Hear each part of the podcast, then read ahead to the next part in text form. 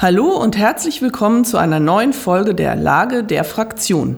Ihr hört den Podcast der SPD-Fraktion im Deutschen Bundestag. Das ist, darauf wollen wir gerne nochmal hinweisen, die größte Fraktion im Bundestag. Mein Name ist Flora Wistorf. Ich arbeite in der Kommunikationsabteilung der Fraktion. In dieser Folge sprechen wir mit Katja Mast, unserer neuen ersten parlamentarischen Geschäftsführerin. Sie ist jetzt die Managerin der Fraktion. Wir wollen von ihr wissen, wie die Koalition durch die Corona-Pandemie kommen will, wie die Zusammenarbeit mit den neuen Koalitionspartnern läuft und wo sie die Prioritäten der Ampel in den kommenden Monaten sieht. Herzlich willkommen, Katja. Hallo, danke für diesen Podcast. Katja, sag uns doch erstmal, was müssen unsere Hörer über dich wissen? Über mich müssen Sie wissen, neben all dem, was du gerade schon gesagt hast, dass ich die neue erste parlamentarische Geschäftsführerin bin, die heute zum allerersten Mal in ihrem neuen Büro sitzt und an dem Schreibtisch von Peter Struck, ähm, der damals Fraktionsvorsitzender war, als ich 2005 Bundestagsabgeordnete geworden bin, dass ich seit 2005 ähm, immer Arbeitsmarkt- und Sozialpolitik in der SPD-Bundestagsfraktion gemacht habe, in allen möglichen Funktionen als Berichterstatterin, als Sprecherin, als stellvertretende Fraktionsvorsitzende.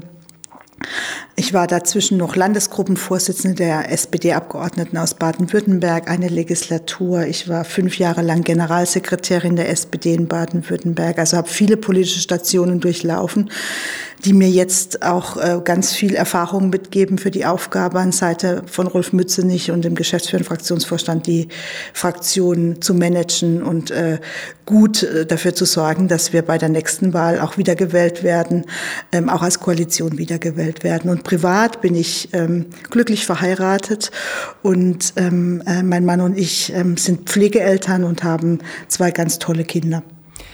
Jetzt sitzt du hier heute das erste Mal in diesem tollen Büro mit äh, einem ganz tollen Blick auf die Spree.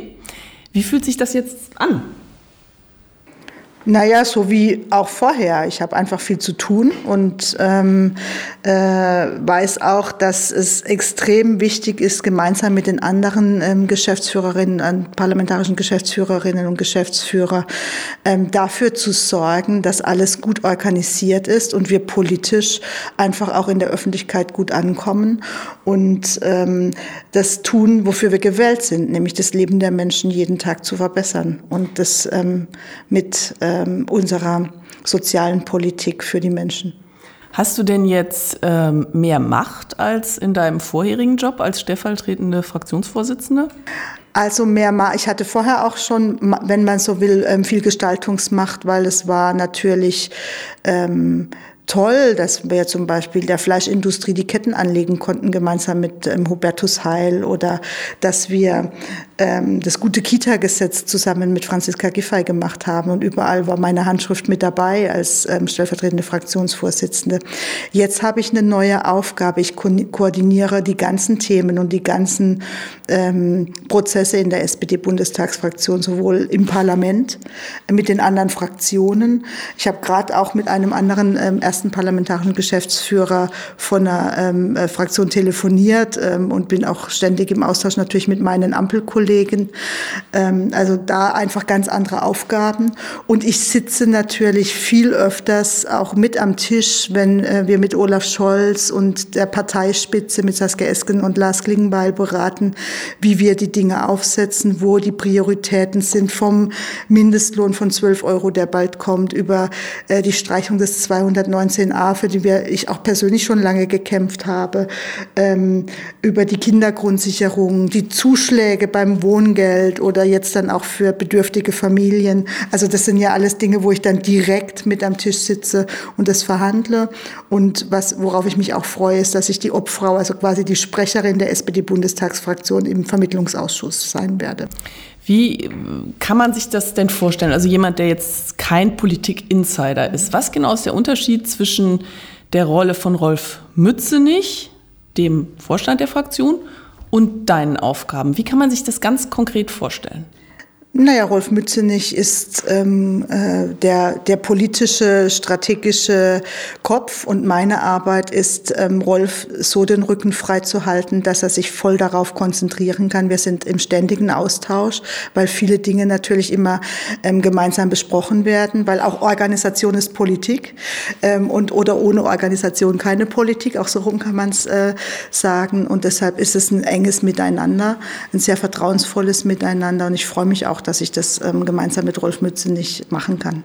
Musst du auch ganz äh, viel mit den Abgeordneten sprechen? Also sozusagen auch, du musst ja auch sicherstellen, äh, dass die ähm, ja so wählen, äh, wie, wie wir das wollen oder ihr das wollt. Ähm, Gibt es da viele Gespräche? Ist das auch anstrengend? Ähm, ich meine, gut, du hast gerade erst angefangen, aber wie stellst du dir das so vor?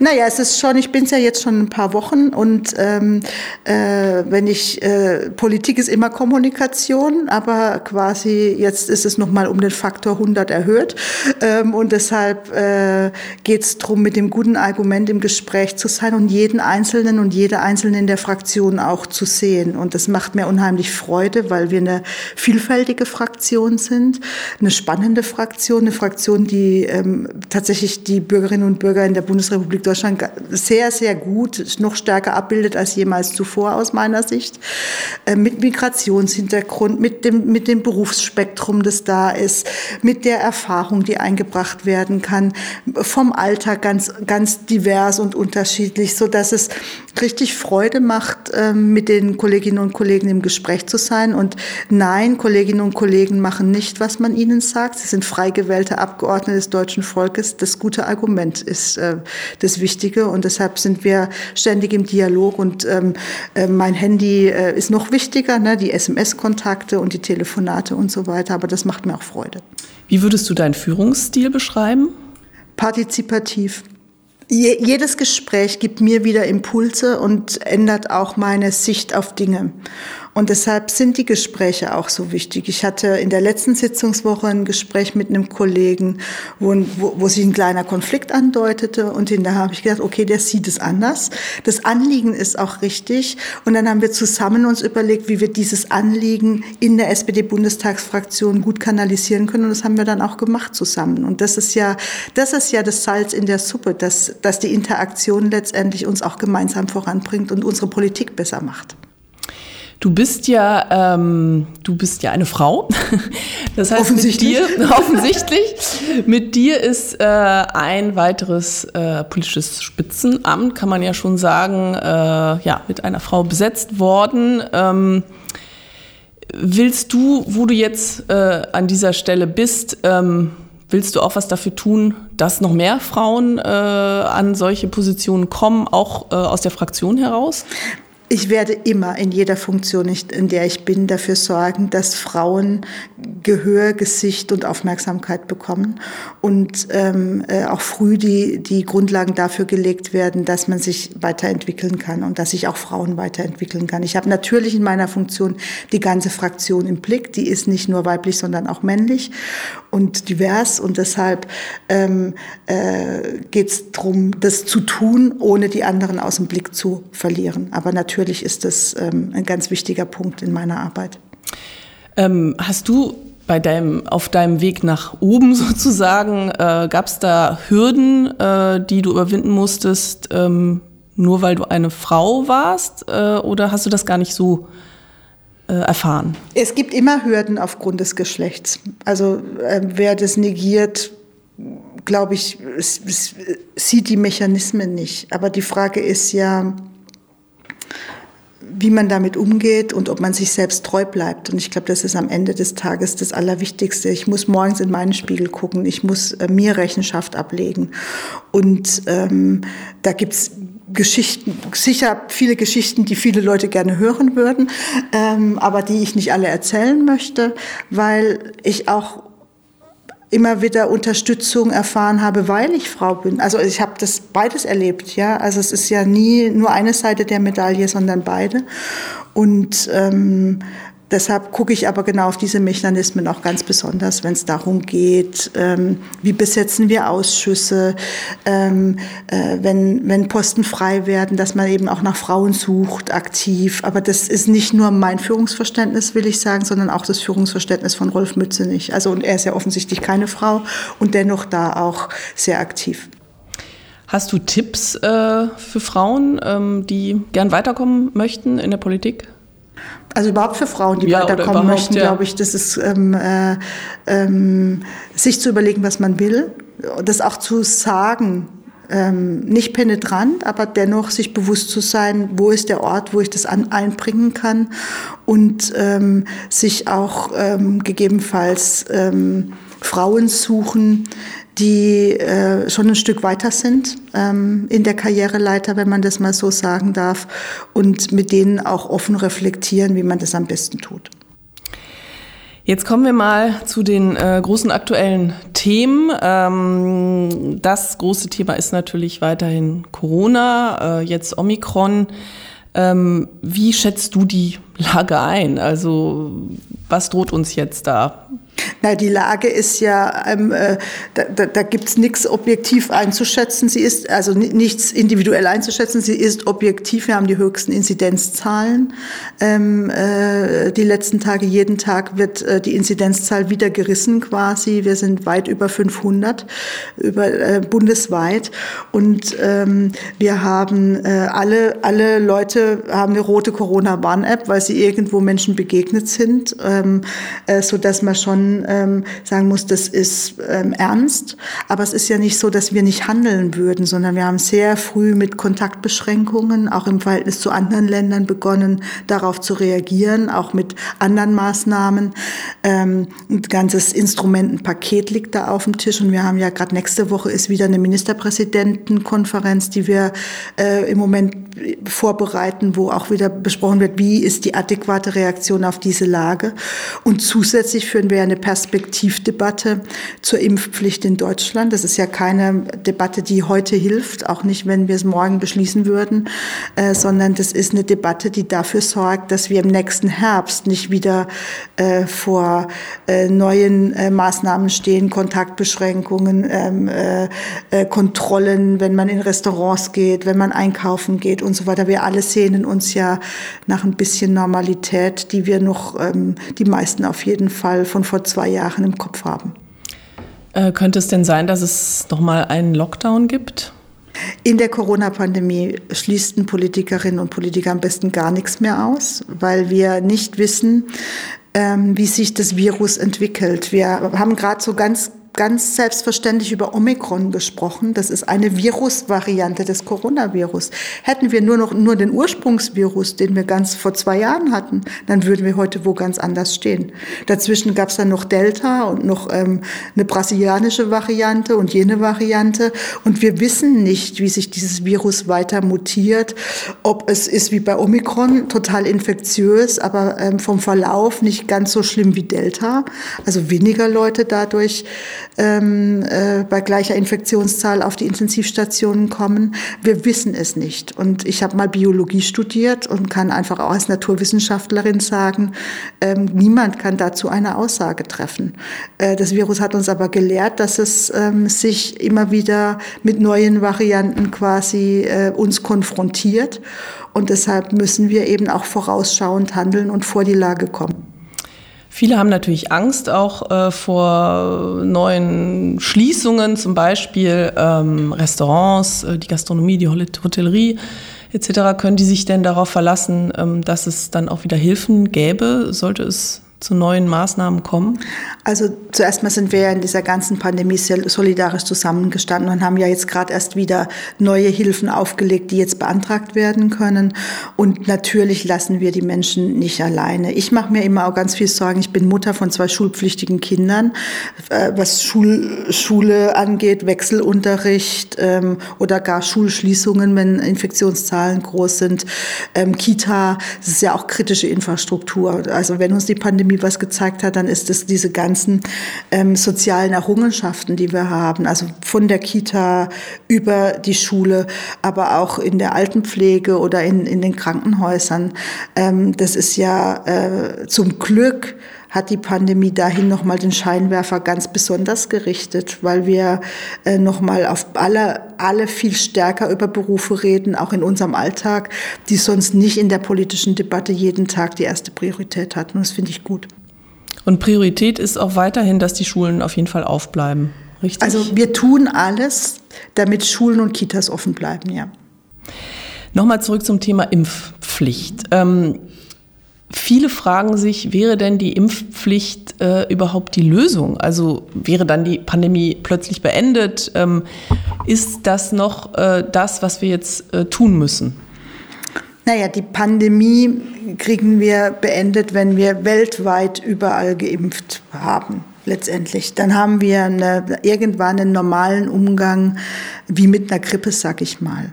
Das ist das, was man unter endemische Lage versteht am Ende äh, aber die Impfpflicht und das Impfen überhaupt, vielleicht bevor wir mal über die Impfpflicht reden, das Impfen überhaupt schützt ja auch bis zu einem bestimmten Grad. Ich, ich kann auch, wenn ich, ich bin selbst äh, dreimal geimpft mittlerweile, also zweimal und dann geboostert. Und ich bin mir dessen bewusst, dass ich trotzdem Corona übertragen kann. Ich bin mir dessen bewusst, dass ich trotzdem an Corona erkranken kann. Aber ich bin mir eben auch dessen bewusst, dass ich weniger Viren übertrage und weniger stark erkranken kann. Und darum geht es ja am Ende des Tages auch mit der Überlastung unseres Gesundheitssystems, dass man solidarisch sich ja nicht nur selbst schützt, sondern ich schütze auch alle anderen Menschen, mit denen ich zu tun habe. Und deshalb ist das nicht nur eine individuelle Entscheidung. Und deshalb werden wir ähm, die Impfpflichtdebatte im Deutschen Bundestag führen. Ich halte auch das für richtig, dass wir sie im Bundestag führen, also dass wir keine keinen Gesetzentwurf der Regierung oder so bekommen, weil es ist schon nochmal auch im Verhältnis zur Masernimpfpflicht beispielsweise eine andere Qualität von Debatte, weil es geht in dem Fall um alle über 18-Jährigen, um alle. Bei der Masernimpfpflicht haben wir das quasi einrichtungsbezogen gemacht in den Bildungseinrichtungen. Ähm, und äh, äh, wir haben ja jetzt zwei Jahre Einschränkungen erlebt und wir sind auch, manchmal habe ich schon das Gefühl, es ist für uns normal, dass wenn wir ins Restaurant gehen, dass wir den Impfausweis zeigen, dass wir die FFP2-Masken tragen, wenn wir Zug fahren und so weiter. Aber es ist nicht normal und ich möchte ganz gern, dass wir äh, wieder so weit normal zusammenleben können wie möglich. Aber mit der Impfpflicht kann es immer noch sein, dass es Corona-Infektionen gibt. Aber dann ist es eher, äh, sage ich jetzt mal, wie eine Grippewelle und es ist schon ein Unterschied. Und wie genau wird das denn jetzt ablaufen mit der Impfpflicht? Also nächste Woche gibt es eine, eine, Debatte und ähm, wie geht es dann weiter? Na, wir vielleicht noch mal, wie ist überhaupt diese Impfpflichtdebatte entstanden? Mir ist, ich habe das Gefühl, dass das immer wieder vergessen wird. Olaf Scholz hat noch bevor er Kanzler wurde, das ist vielen auch nicht mehr bewusst. Also als Angela Merkel noch Kanzlerin war, auch in enger Abstimmung mit ihr im Übrigen, aber auch mit allen 16 Ministerpräsidenten gesagt, wir brauchen eine Impfpflicht in Deutschland und wir brauchen ähm, quasi ein Verfahren, wie wir da hinkommen. Dann haben wir gesagt, so eine ähm, Debatte von so einer Tragweite, die ja ethische Dimensionen hat, die juristische Dimensionen hat, die aber auch organisatorische Dimensionen hat, haben wir genug Impfstoff und so weiter, wie machen wir das mit den Impfzellen, also da hängt ganz viel mit dran. Ähm, so eine Debatte braucht zuerst mal ein Gutachten des Ethikrats. Dann haben wir kurz vor, das war November, als Olaf Scholz das gesagt hat, dann haben wir kurz, ich glaube zwei Tage vor Weihnachten, bitte nicht, wenn es drei Tage waren, waren es drei, aber so kurz vor Weihnachten, ähm, eine, eine, eine Stellungnahme des Ethikrats bekommen, die letztendlich zwei Wege aufgezeigt hat. Also es gab keine einheitliche Meinung, sondern es gab entweder eine allgemeine Impfpflicht oder ähm, äh, eine Ausweitung der ähm, äh, einrichtungsbezogenen Impfpflicht und so weiter. Und dann haben wir im Deutschen Bundestag im Januar angefangen ähm, zu strukturieren, wie gehen wir mit dem Gutachten um und so weiter. Als SPD-Fraktion haben wir in der letzten Sitzungswoche ähm, so einen sogenannten fraktionsoffenen Nachmittag gehabt, wo wir Ethikrat, Ärzte, Datenschutzbeauftragte, weil Datenschutz spielt auch eine Rolle, ähm, und verschiedene Expertinnen und Experten am Tisch hatten und mit denen diskutiert haben, wie sie da drauf schauen, was sie uns mitgeben. Natürlich auch äh, Herr Drosten war zum Beispiel Beispiel auch mit dabei, Karl Lauterbach, unser Gesundheitsminister, natürlich selbstverständlich auch. Also äh, in, in, in allen Dimensionen haben wir diese Impfpflicht beleuchtet. Und das führen wir jetzt fort in der nächsten Sitzungswoche im Deutschen Bundestag mit einer sogenannten Orientierungsdebatte. Da nehmen wir uns drei Stunden Zeit und diskutieren rund um dieses Thema Impfpflicht. Ähm, und dann wird es vielleicht noch in der gleichen Sitzungswoche, aber zeitnah auf jeden Fall zu hoffentlich Eckpunkten von sogenannten Gruppenanträgen kommen. Ähm, Gruppenanträge sind Anträge, wo man ohne Fraktionsdisziplin sich nach seiner Haltung anschließen kann. Und, ähm, und ähm, das heißt, also da könnten Abgeordnete von SPD, CDU, und so weiter dabei sein. Genau. Also von unterschiedlichen. Genau, Parteien. genau. Und ähm, äh, dann wird es im Februar eine erste Lesung wahrscheinlich geben dieser Gruppenanträge. Ich hoffe, dass es dass sich nicht zu viele Gruppenanträge entwickelt. Wenn nicht, muss man die irgendwie eindampfen, weil man muss ja am Schluss auch irgendwie abstimmen und ein gutes Verfahren bekommen. Aber das werden wir dann alles sehen. Und im März werden wir dann eine zweite, dritte Lesung haben und dazwischen natürlich das ganz normale parlamentarische Verfahren, nämlich eine Anhörung des Gesundheitsausschusses zu diesen Themen. Der Gesundheitsausschuss ist federführend ähm, zu diesen Themen am Ende des Tages haben. Und dann werden wir im März wissen, gibt es eine allgemeine Impfpflicht, wie wird sie organisiert, ab wann ist sie gültig. Ich will noch mal einmal, weil das auch viele Menschen bewegt, dass ich merke das auch in meinen Bürgergesprächen, ich hatte gestern auch eine Bürgersprechstunde. Ähm, wir haben im November die Impfpflicht für ähm, Einrichtungen beschlossen. Und die, die fängt jetzt erst am 15. März an, quasi gültig zu werden. Und das wird bei der Impfpflicht auch so sein, weil wir müssen die Möglichkeit geben, dass sich die Menschen ja zuerst mal impfen lassen, bevor es die Pflicht gibt. Ja? Und deshalb wird es da auch eine Übergangsfrist geben, bis das dann tatsächlich in Kraft tritt. Ähm, das kann man schon aus der Vergangenheit lernen an der Stelle. Was gibt es da irgendwie so ein Datum, was man schon Es wird alles kann, kann im Zuge der Orientierungsdebatte und der Eckpunkte, die wir machen, ähm, äh, diskutiert. Ich finde, ein Aspekt ist auch wichtig, dass wir nochmal sowas wie eine Aufklärungskampagne, also nochmal einen Booster in der Aufklärungskampagne brauchen. Vielleicht formuliere ich es mal so, weil äh, wie, viele Menschen es gibt Leute, die verweigern sich dem Impfen, aber es gibt auch viele, die einfach vielleicht noch mal in, in ihrer Sprache anders angesprochen werden müssen, mit anderem Material angesprochen werden müssen, weil es gibt ja schon viele krude Thesen auch zum Impfen ähm, und deshalb ist, glaube ich, ganz wichtig, dass es da auch noch mal entsprechende Aufklärung gibt. Wie ist denn so die, die Stimmung in der Fraktion? Hast du da schon so ein, so ein Gefühl, ob äh, sich da viele äh, dem anschließen werden? Das werden wir sehen. Die Eckpunkte liegen ja noch nicht auf dem Tisch. Ich habe aber das, das Gefühl, dass es eine sehr verantwortliche Debatte ist, mit viel Interesse. Die Abgeordneten sich unheimlich viel Gedanken machen, viel im Dialog mit den Bürgerinnen und Bürgern sind, weil sie sich der Tragweite der Entscheidung bewusst sind und ähm, auch wissen, solche Gruppenanträge ähm, sind eben, können eine Sternstunde des Parlaments sein in den Debatten. Wir werden nächste Woche erleben, ob das so ist oder also schon mal einen Geschmack, Vorgeschmack Geschmack darauf bekommen, wie das ist oder nicht. Aber sie sind in der Regel getragen von ganz viel Respekt für die Position des anderen. Also nicht nur für, seine, für die eigene Position, sondern auch des anderen oder der anderen. Weil es gilt immer, jeder macht es ja aus einer Haltung heraus, aus einer Überzeugung heraus und man muss auch immer wieder erfassen, was die anderen, also was die andere Position antreibt, um gute Politik machen zu können. Und deshalb sind es für mich immer bisher Sternstunden im Parlament gewesen, diese Debatten. Und ich hoffe, dass das bei der Impfpflichtdebatte auch so sein wird.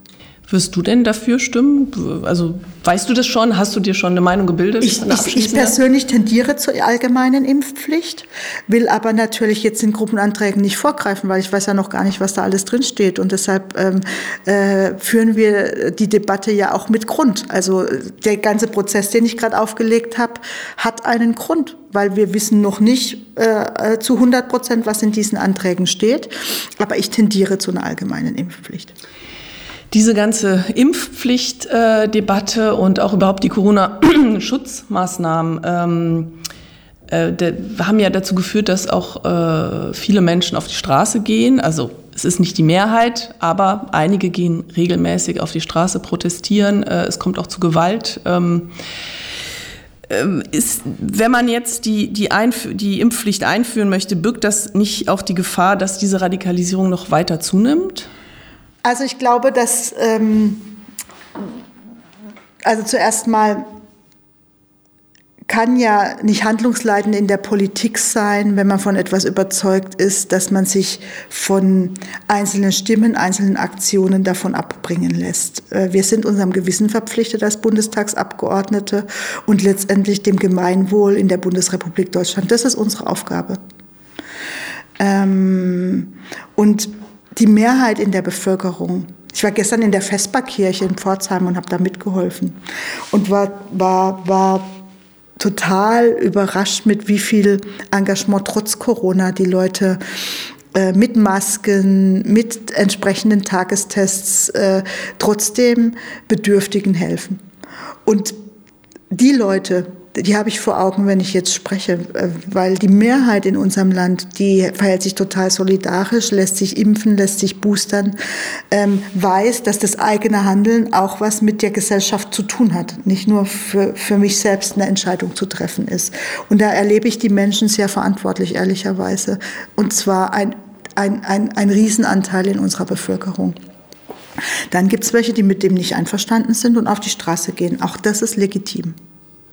Was nicht legitim ist aus meiner Sicht, ist, wenn man sich mit ähm, Rechtsradikalen gemein tut, nicht faktenbasiert argumentiert und Gewalt gegen andere, also gegen Polizistinnen und Polizisten, gegen Politikerinnen und Politiker, die Morddrohungen bekommen, angegriffen werden. Also das ist äh, bei Petra Köpping mit der Fackelmahnwache vor ihrem Privathaus. Das sind alles Tabubrüche, die überhaupt nicht gehen. Das sind ähm, und die, die, die brauchen auch die volle Härte des Rechtsstaats. Da bin ich ganz klar. Ja, und deshalb Spaziergänge sind keine Spaziergänge, sondern Demonstrationen und man muss sich dessen auch bewusst sein, dass man das tut. Wir haben ja auch eine veritable Debatte darüber, inwiefern wir Telegram besser regulieren müssen und zwar nicht, weil Telegram per se böse oder gut ist, sondern weil Telegram in Deutschland dazu führt, dass ähm, Dinge, die wir bei Facebook und Instagram und so weiter untersagt haben, dort stattfinden.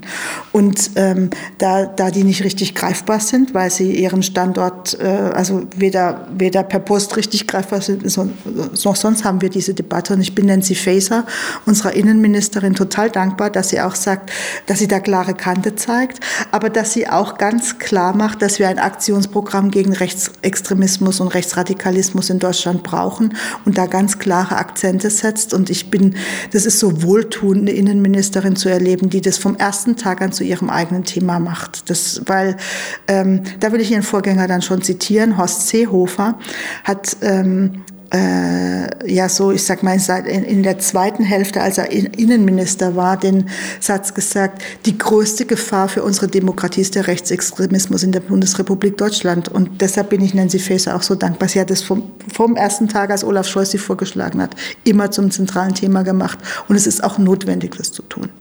Wie erklärst du dir diese Radikalisierung? Woran liegt das? Dass viele Menschen, die ja mit Rechtsradikalismus vorher gar nicht so viel zu tun gehabt haben, äh, jetzt da ohne große Hemmungen äh, da mitlaufen. Wie erkläre ich sie mir? Ich glaube, es ist sehr stark eine Ich-Bezogenheit, eine, eine, eine Wahrnehmung nur einer Position und nicht dem, was drumherum quasi an Faktenbasiertheit stattfindet. Aber nochmal, für mich ist es nicht die Mehrheit in der Bundesrepublik Deutschland, sondern eine Minderheit, und zwar eine erhebliche Minderheit. Und was ja immer wieder stattfindet, ist, dass Menschen, die sich in der Minderheit fühlen oder auch eine Minderheit sind, besonders radikal in der Positionierung sind. Und das findet da statt. Ähm, glaubst du denn, dass diese Leute auch äh, auf der Straße wären, möglicherweise ohne Corona? Also sind die Corona-Maßnahmen nur ein Vorwand, aber eigentlich geht es gegen das System, gegen die Institutionen. Also äh, Verfassungsschutzpräsident Thomas Haldenwang hat ja von Staatsfeinden gesprochen. Wie siehst du das? Na, es verrückt sich ja ein bisschen was. Das sind Menschen, die, die würde man jetzt so ähm, wenn man so politische Etiketten klebt, auch ins bürgerliche Lager schieben, teilweise auch aus der Umweltbewegung, ähm, die plötzlich sagen, die Polizei hat mir nichts zu sagen. das finde ich, das muss man sich mal überlegen, was da stattfindet. Wer denn sonst hat was zu sagen? Wer denn sonst kümmert sich um Recht und Ordnung ähm, in Konfliktfällen? Es ist die Polizei, sie hat eine Aufgabe. Und ähm, allein solche Äußerungen machen schon deutlich, dass es mit der eigenen Positionierung zu weit geht aus meiner Sicht. Und deshalb ähm, tun wir auch gut daran, das immer wieder zu betonen, zu adressieren, auch jetzt wir hier im, äh, im Podcast heute, um diese diese Tabuverschiebung, die da stattfindet, auch nicht stattfinden zu lassen und da auch zu sagen, nee, da gibt es ganz viele Menschen, die sehen es ganz anders und zwar, weil es eben Grenzen sind, die überschritten werden. Und das halte ich für wirklich zentral und notwendig. Glaubst du denn, dass die Demokratie in Gefahr ist? Soweit würde ich nicht gehen. Ähm, aber es sind natürlich Zersetzungsstrategien, die wir ja auch von der AfD kennen im Übrigen, die die Demokratie zersetzen wollen. Und deshalb muss, muss die Demokratie auch zeigen, dass sie wehrhaft ist. Und deshalb wollen wir ja auch in unserer Ampelkoalition endlich zu einem Demokratiefördergesetz kommen, damit wir Demokratiearbeit strukturell ähm, fördern und nicht nur Demokratiearbeit in einzelnen Projekten fördern, wie wir es mit Demokratie leben, das wir ja damals auch mit initiiert haben, als SPD geschafft haben. Aber mit der Union, die war nie bereit, quasi diesen weiteren Schritt zu gehen, nämlich dass Demokratiearbeit, wehrhafte Demokratiearbeit systematisch zur Bundesrepublik Deutschland gehört. Und den Schritt werden wir jetzt in der Ampel gemeinsam gehen. Ja, das ist eine gute Überleitung äh, zu meinem nächsten Thema, nämlich, ähm, du hast es gerade gesagt, mit der Union war es oft schwierig. Äh, das Demokratiefördergesetz wurde blockiert. Ähm, wie ist es denn jetzt mit den neuen Koalitionspartnern? Also wie fühlt sich das jetzt so an? Na, es ist, das ist getragen von einem großen Respekt und von, von Wertschätzung und dem, dem Bewusstsein, dass wir was Neues machen. Also es hat noch nie so eine Ampelkoalition gegeben. Und dass es, dass es schon an vielen Stellen Dinge gibt, die wir gemeinsam aufbrechen wollen. Wir haben den 219a zum Beispiel, auch das war mit der Union nicht möglich. Das Werbeverbot für Schwangerschaftsabbrüche, was völlig absurd ist, dass es dieses Gesetz gibt, weil Ärzte dürfen gar nicht werben gibt ja auch sonst keine Werbung von Ärzten. Warum soll es die jetzt bei Schwangerschaftsabbrüchen geben? Also ging es um ein Informationsverbot. Und das ist ja wohl nicht sinnvoll, dass es ein Informationsverbot geht, gibt. Und deshalb bin ich froh, dass wir da jetzt einen Aufschlag machen, aber auch bei solchen Themen wie äh, 12 Euro Mindestlohn ähm, äh, und auch äh, systematische Aufwertung von Betriebsratsarbeit und so, da gab es immer wieder auch Grenzen mit der Union. Die sind auch, wir haben auch viel, es ist nicht war, war nicht alles nicht möglich, aber dennoch gab es gesellschaftspolitisch immer wieder Grenzen. Und diese Grenzen, die werden wir jetzt gemeinsam aufbrechen. Und das macht, macht einfach auch Freude, ne? wenn man vorher immer am Tisch saß und gemerkt hat, wie zäh und mühsam und wie, wie viele Argumente immer dagegen gesucht worden sind, anstatt ins Gelingen verliebt zu sein und die, die Dinge dann voranzubringen.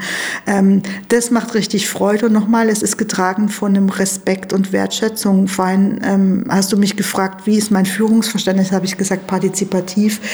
Da gehört natürlich auch Respekt zu, ne? immer zu verstehen, warum sagt mein Gegenüber das eigentlich? Also wie kommt mein Gegenüber? Also was ist die Motivlage für, für eine Positionierung? Weil wenn ich die Motivlage verstehe, kann ich selbst, wenn ich mich nicht an der gleichen Stelle positioniere, eine Lösung finden.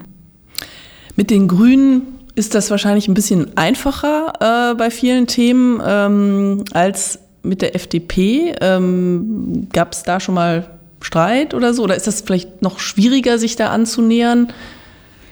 Ich glaube, es kommt immer ein bisschen drauf an, um welches Thema es geht, mit wem was schwieriger oder leichter ist. Und ähm, wenn das, was ich gerade gesagt habe, das gilt für alle drei Koalitionspartner. Dieser feste Willen, Dinge gemeinsam zu gestalten, gemeinsam voranzubringen. Ich finde auch, dass man das in der letzten Sitzungswoche ähm, gespürt hat bei den Regierungserklärungen der einzelnen Ministerinnen und Minister. Es war immer von einem Wir getragen, nicht von äh, wir und ihr, sondern von einem Wir getragen.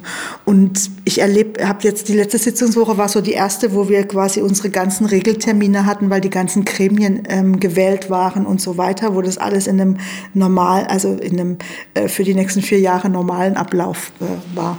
Und in all diesen Begegnungen, die ich habe, natürlich gibt es auch Interessenskonflikte, auch in der Koalition, sehr logisch. Also alles andere, sonst wären wir ja keine unterschiedlichen Parteien und hätten auch nicht unterschiedliche Programme. Aber wir sind getragen von einem Gemeinschaft, gemeinschaftlichen Fortschrittsverständnis, jeder aus einer anderen Perspektive. Aber wir wollen Fortschritt, wir wollen die Zukunft gestalten in diesem Land und wir wollen nicht nur, dass alle, also wir, wir, wir wollen nicht, dass alles bleibt, wie es ist, weil das, das ist schlecht, wenn alles bleibt, wie es ist. Weil die Welt verändert sich ja um uns herum.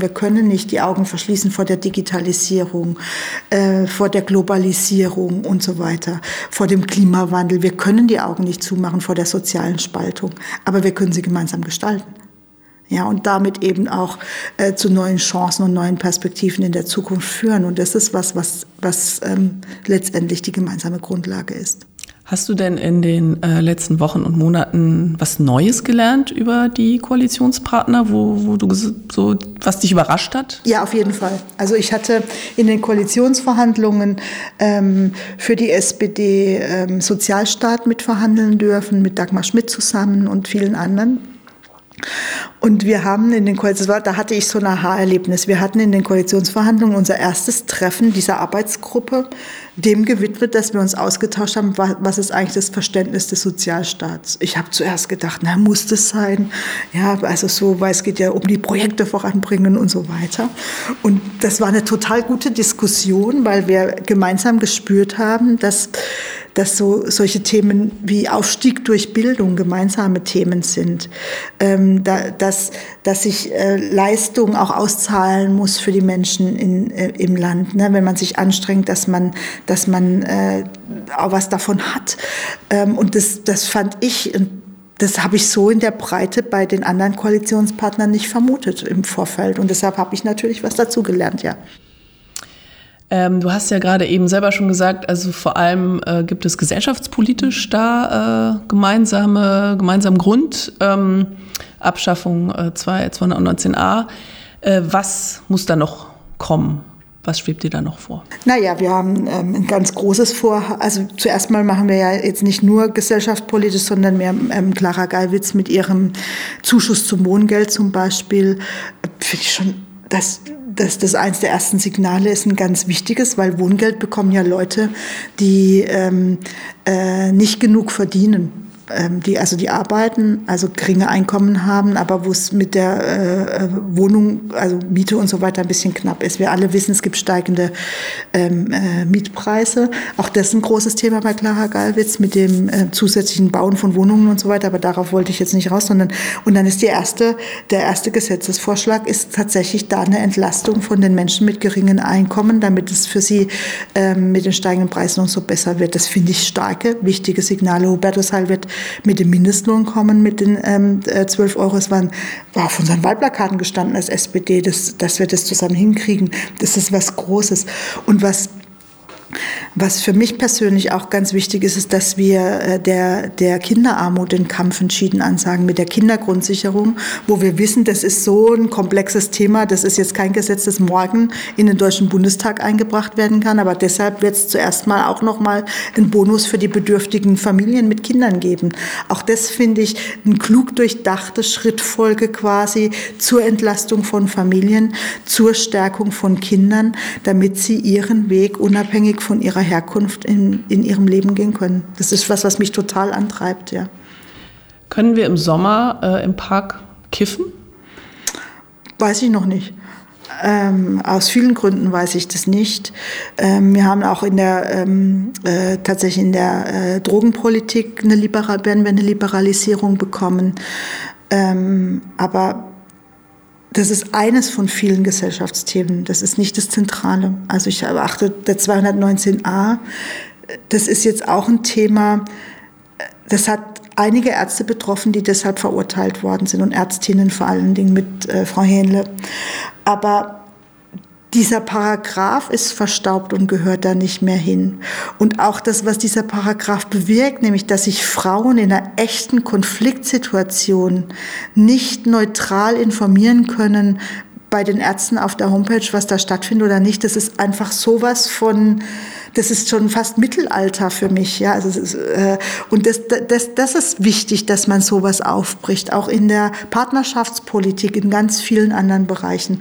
Aber nochmal, es geht natürlich auch um die materiellen Grundlagen. Es geht darum, dass die Menschen mehr Geld verdienen, dass die, äh, der Mittelstand entlastet wird, dass wir ähm, Ausbildung besser fördern. Also ein großes Thema ist ja auch Fachkräftemangel und Fachkräftebedarf und zwar nicht nur in den Industrieunternehmen, sondern vor allen Dingen bei meinen tollen Handwerkerinnen und Handwerker. Und überall wird ja die, wird da aufgebrochen und nach vorne gedacht. Das sind ja nicht nur einzelne Themen. Ähm, also 219a wird ja jetzt abgeschafft. Ähm, 218 ist im Strafgesetzbuch. Also findest du, da muss auch noch was passieren? Ja, wir haben uns ja in der Koalition verabredet, dass wir äh, die anderen Themen rund um ähm, äh, äh Schwangerschaftskonflikt ähm, nochmal in einer eigenen Arbeitsgruppe systematisch diskutieren und angehen. Und da geht es auch nicht nur darum, was ich will, sondern das ist ja ein ganz sensibles Thema, sondern auch, was man gesellschaftlich da voranbringen kann oder nicht. Und das wird in der Arbeitsgruppe. Was wäre da dein Wunsch? Ich finde, ich ganz persönlich finde, dass der 218 nicht ins Strafgesetzbuch kommt. Aber ich weiß um die massiven Anstrengungen damals diesen Kompromiss und diesen Konsens hinbekommen zu haben. Und deshalb ähm, es, ist es ist es aus meiner Sicht gut, dass wir uns verabredet haben, das nochmal systematisch zu betrachten. Ich habe aber da ein ganz anderes Thema. Ich selbst habe in meinem Wahlkreis Gehsteigbelästigungen. Ich habe eine ähm, Schwangerschaftskonfliktberatung ähm, bei Pro Familia in Pforzheim gemeinsam von der Diakonie mitgetragen, äh, bei der ich ähm, 40 Tage unterhalb des Beratungszimmers ähm, äh, in Pforzheim ähm, äh, also offiziell waren es Gottesdienste, aber ähm, die Plakate, die da hingen und die Stigmatisierung der Frauen, die dann in die Beratungsstelle gegangen sind, ist dramatisch. Und auch da haben wir uns ja vorgenommen, zum Beispiel ein Bundesgesetz zu machen. Jetzt gar nichts, was jeden Tag diskutiert wird, weil das nicht in jedem Wahlkreis und überall gleichermaßen stattfindet. Ich will damit nur sagen, diese Debatten, die wir dazu führen haben, sind noch breiter als quasi die großen Symbolthemen. Die CDU will ja klagen gegen die Abschaffung äh, des Paragraphen 219a. Wie, wie findest du das? Ich finde es falsch, aber es ist ja ihre Entscheidung. Also es hat ja einen Grund gegeben, warum wir das zusammen nicht hinbekommen haben und da bleiben sie ihrer Linie treu. Wie findest du, erfüllt die Union ihre Rolle als Opposition aus? Na, die Union hat ihre Rolle als Opposition aus meiner Sicht noch nicht gefunden, weil wenn der eine Hü sagt, sagt der andere Hot äh, und der dritte sagt Hit oder was auch immer. Ne? Also so, man weiß gar nicht so richtig, woran man ist. Und ich finde jetzt auch beispielsweise bei der Impfpflicht, um nochmal einen Bogen zu spannen, ich habe ja vorhin nicht umsonst betont, dass Olaf Scholz den Vorschlag mit der Impfpflicht gemacht hat, in Abstimmung mit Angela Merkel, also das heißt auch mit dem Kabinett Merkel, in Abstimmung mit 16 Ministerpräsidentinnen und Ministerpräsidenten, also da war auch CDU dabei und auch CSU im Übrigen. Ähm, und ich erwarte eigentlich auch, dass dann da mehr Konstruktivität in der Debatte erfolgt, als immer nur zu sagen, also Olaf Scholz, wir finden, du musst jetzt einen Vorschlag machen. Also wenn ich selbst will, dass es, dass äh, die Impfpflicht kommt, dann erwarte ich mit eigenen Vorschlägen auch äh, äh, dass die eigenen Vorschläge das Licht der Welt erblicken und nicht nur eine Kritik äh, an Olaf Scholz, weil er den klugen Weg gegangen ist, das ans Parlament, ins Parlament auch mit hineinzugeben, weil ich erachte, ich will es nochmal betonen, die Tragweite dieser Entscheidung, auch die Befriedung im Land. Wir haben über die Demonstrationen vorhin gesprochen. Wir haben jetzt ein Verfahren gewählt, das die, die, die, aus meiner Sicht die maximale Befriedung herstellen kann im Land weil es eben nicht aus, aus, aus quasi an Parteigruppierungen, äh, also an die Fraktionen gebunden ist im Bundestag, sondern die innere Überzeugung der einzelnen Abgeordneten. Ich halte das für auch für einen perspektivisch wichtigen ähm, Weg ähm, und auch eine kluge politische Führung.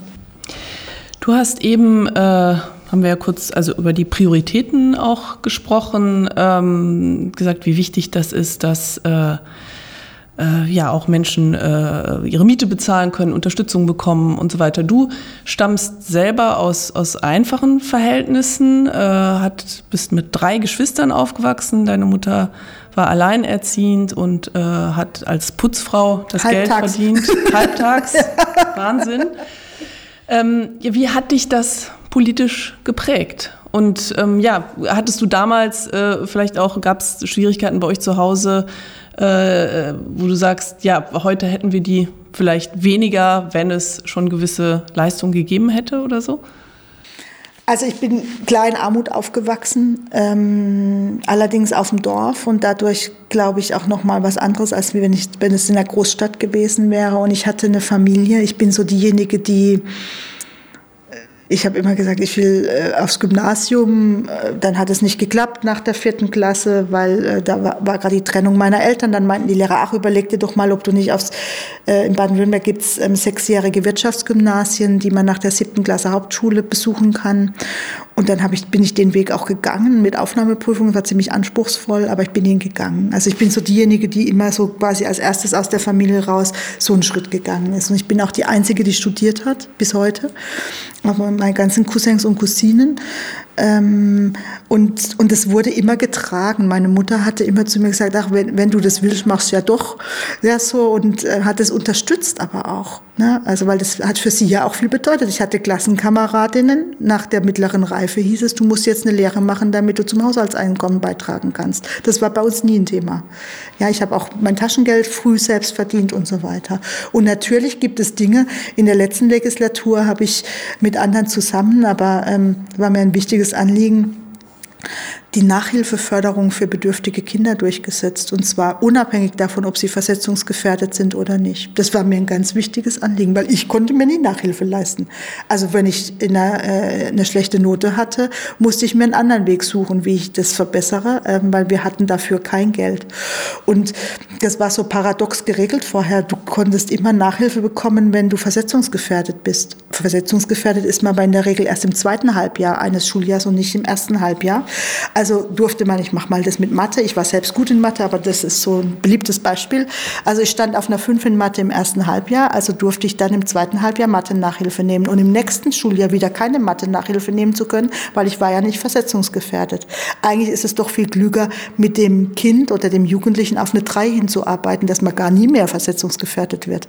Und das war total paradox für mich und deshalb habe ich da zum Beispiel ähm, über 30 Jahre daran gearbeitet, dass sich das ändert. Ja, also so sowas prägt natürlich. Ja, und auch, ich weiß noch, wie es war, dass nur eine Jeans im Schrank hing und sowas. Aber, ähm, und ich will einfach, dass diese Hürden anderen nicht so begegnen. Ich habe eine Banklehre gemacht, bevor ich studiert habe, weil es mich interessiert hat, aber auch, weil ich keine Vorbilder hatte in der Familie, die studiert haben und ich nicht wusste, ob ich das schaffe. Und dann musste ich BAföG beantragen und es zurückbezahlen und, und, und. Also diese ganzen Themen verfolgen mich natürlich, weil ich weiß, dass die äußeren Bedingungen was mit den Chancen zu tun haben, die man ergreifen kann oder nicht. Hat dich denn irgendjemand ermutigt damals oder kam das so alles aus dir selber? Also ähm, schon auch meine Geschwister. Also ich habe eine ältere Schwester, die das auch mitgefördert, also die älteste in unserer Familie, ich bin die dritte, die das mitgefördert hat. Und auch viele Lehrerinnen und Lehrer haben mich gefördert und motiviert und ähm, auch äh, dafür gesorgt, dass ich am Ball bleibe. Also das war schon ähm, breiter getragen und die mir auch einfach was zugetraut haben. Ja? Und ähm, das war auch also das zieht sich auch durch mein ganzes Leben, dass mir auch Leute was zutrauen und ich dann auch zeigen kann, was ich kann. Ähm, bis jetzt äh, zur ersten parlamentarischen Geschäftsführerin. Ähm, du hast äh, auch äh, mal erzählt äh, oder aufgeschrieben, äh, dass du eigentlich auch äh, damals als Jugendliche sehr interessiert an Umweltschutz ja. warst und am Ende bist du aber nicht bei den Grünen gelandet. Warum? Nein, also nochmal, ich bin aufgewachsen, ähm, also mein Vater hat keinen Unterhalt bezahlt, meine Mutter hat ähm, immer nachmittags gearbeitet, wenn wir nach Hause kamen von der Schule. Logisch, als Putzfrau in der Schule putzt man dann die Schule, wenn keine Schüler da sind. Ähm, und ähm, äh, wir, wir haben so von Sozialhilfe also zusätzlich leben müssen. Und ich war so mit 18, 19, waren, waren so Müllvermeidung ganz große Themen. Wie sieht's aus mit Busverbindungen Stadt, Land und so weiter. Und ich bin dann immer so heim und habe gesagt, so, jetzt müssen wir äh, keine Tetrapacks mehr kaufen bei der Milch, sondern Flaschen. Und dann hat meine Mutter gesagt, also jetzt sehr verkürzt, ne, das, äh, aber äh, okay, wenn du die fünf, fünf Mark mehr hast in der Woche, die das mich kostet, dann machen wir das.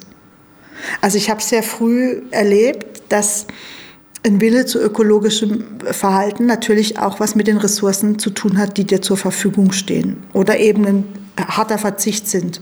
Und also wir haben jetzt nicht auf, äh, also wir haben keine großen Sprünge gemacht, ja.